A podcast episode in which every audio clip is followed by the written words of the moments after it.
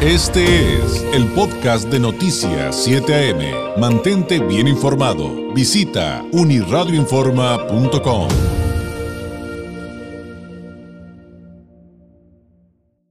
Usted eh, ya ha escuchado, eh, pues una muy buena cantidad de opiniones respecto a la propuesta de modificación para la ley de la industria eléctrica, una iniciativa preferente del Ejecutivo en nuestro país, pero que muchos consideran como un retroceso. La pregunta es, ¿por qué?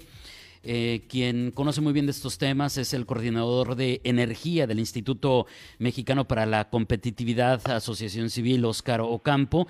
Él trabaja en temas de energía y comercio exterior, especialmente relacionados con la implementación del Tratado México-Estados Unidos-Canadá.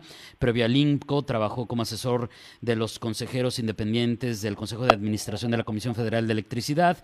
También fue consultor en asuntos públicos en de la calle Madrazo Mancera SC, en donde participó en el diseño y evaluación de políticas públicas, regulación, reformas legislativas, estudios, sectoriales, estudios sectoriales, asuntos relacionados con el comercio internacional y el Tratado de Libre Comercio de América del Norte, así como en la revisión de mejores prácticas internacionales para diversos sectores industriales y de servicios. Estudió ciencia política en la Universidad de Hamburgo y tiene una maestría en políticas públicas por la Escuela de Economía y Ciencias Políticas de Londres y me refiero a Oscar Ocampo. Oscar, muy buenos días.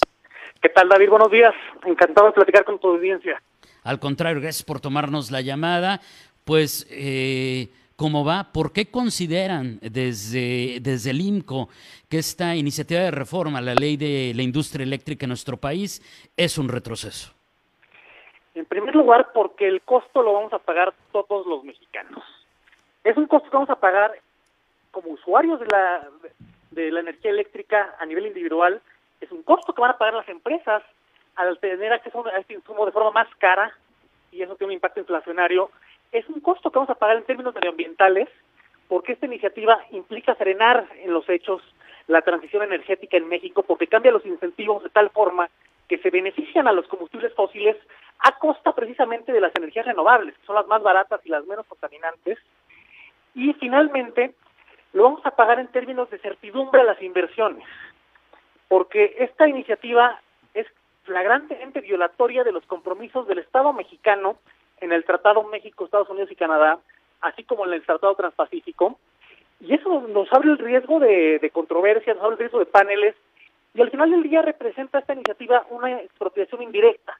Una expropiación indirecta se refiere a cambios legislativos, cambios regulatorios, que alteran de tal forma el mercado que se vuelve inviable la operación de los activos ya instalados que la operación de esos activos, el negocio ya no es viable por los, precisamente por los cambios. Es que por estas tres grandes razones consideramos que la iniciativa representa un retroceso histórico para el sector eléctrico de este país.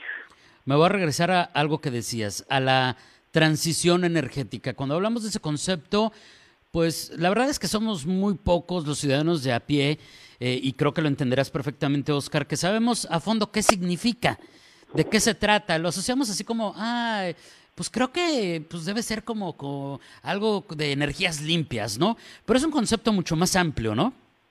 Completamente, completamente de acuerdo.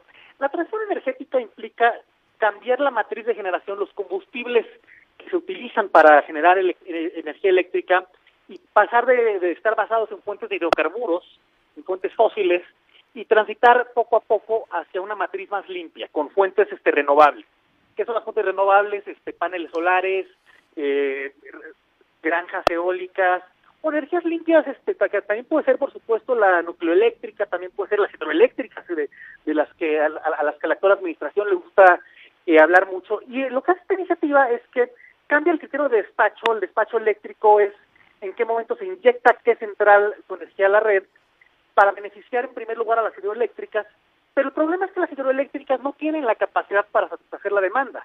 Así es que los principales beneficiados son el segundo lugar, que son las plantas más ineficientes de la CFE, que son las plantas termoeléctricas de carbón, este, y hasta el tercer lugar pasaría eh, las, las eh, energías renovables, los parques eólicos, los parques solares, y en cuarto lugar las plantas eh, de ciclo combinado de los productores privados. A eso nos referimos con que es un retroceso para la transición energética en este país. Ahora, eh, en ese sentido también va el Acuerdo de París o cómo podríamos entender mejor también el incumplimiento del mismo. completamente. Por un lado está la ley mexicana de transición energética y por otro lado está la Acuerdo de París. En ambos estipula que para 2024 México deberá producir 35% de su generación eléctrica a partir de fuentes limpias. Esta meta no se va a lograr si, se, si se mantiene la cancelación de las subastas de largo plazo para, para expandir la capacidad de generación eléctrica renovable, si se eliminan todos los incentivos para invertir en nuevos megawatts, en, nueva capacidad en megawatts renovables. Por ejemplo, otro segundo tema, además del despacho eléctrico, son precisamente los certificados de energías limpias que se instalan, se establecen a partir de la reforma eléctrica de 2013-14 como un mecanismo para incentivar nuevas inversiones. Pero lo que hace esta reforma es que permite otorgar certificados de energía limpia, los CELS, a plantas que ya estaban en operación antes de 2014 y que no necesariamente cumplen con los criterios de, eh, generación limpia. Esto elimina todos los incentivos para invertir en nueva capacidad. Y al no haber incentivos para invertir en nueva capacidad, es muy difícil que el país cumpla con los acuerdos, con el Acuerdo de París o con su propia ley nacional, que es la Ley de Transición Energética. O sea, hay asuntos también internos, no solamente entonces pues los acuerdos internacionales. Y, bueno, de repente se habla mucho, Oscar, de, de, las tendencias, pero no es tanto una tendencia, no es seguir los pasos de otro país, sino que son acuerdos tomados eh, de la mano de voces de expertos respecto al futuro de las energías por el bien del planeta. Vaya, suena muy cliché, pero es gran parte de la realidad que hoy eh, se está discutiendo. No, no es un no es un cliché, se trata del futuro de las siguientes generaciones. En el fondo, a largo plazo, el impacto más grande de esta ley es la parte medioambiental, es la parte de, continuar con la contaminación, continuar con las emisiones contaminantes de la CFE, y ese es el mayor impacto. No se trata de seguir la tendencia de Europa, de Estados Unidos, se trata del futuro de las siguientes generaciones de mexicanos. Sí, claro, a eso me refería, al asunto que no es una moda, pues, no es, no, es un asunto del momento, es un asunto enorme que tiene que ver con la vida en, en este planeta Tierra también. Eh, ¿Cómo entender más el tema de los costos? Al inicio de la entrevista decías, Oscar, eh, va a costar más y lo vamos a pagar nosotros los ciudadanos, evidentemente, como todo. Pero, pero ¿cómo entender qué elementos van a ser eh, adicionalmente en esta propuesta que finalmente haga que, los precios no sean los adecuados? Esa es una muy buena pregunta, Ari. En primer lugar, más o menos 80% del costo de generación de electricidad lo define el combustible que se utiliza. Y los combustibles más costosos son los combustibles fósiles. El combustóleo, por ejemplo, el carbón, por ejemplo, de ahí los, los, los, más los siguientes más baratos sería el, gas natural, las centrales de ciclo combinado que operan a partir de un ciclo de vapor y otro de gas natural. Y las más baratas son precisamente las centrales de energías renovables. Al inyectar primero la electricidad de las centrales que operan a partir de combustibles fósiles, la CFE, la subsidiaria que nos vende la electricidad, está comprando una electricidad más cara.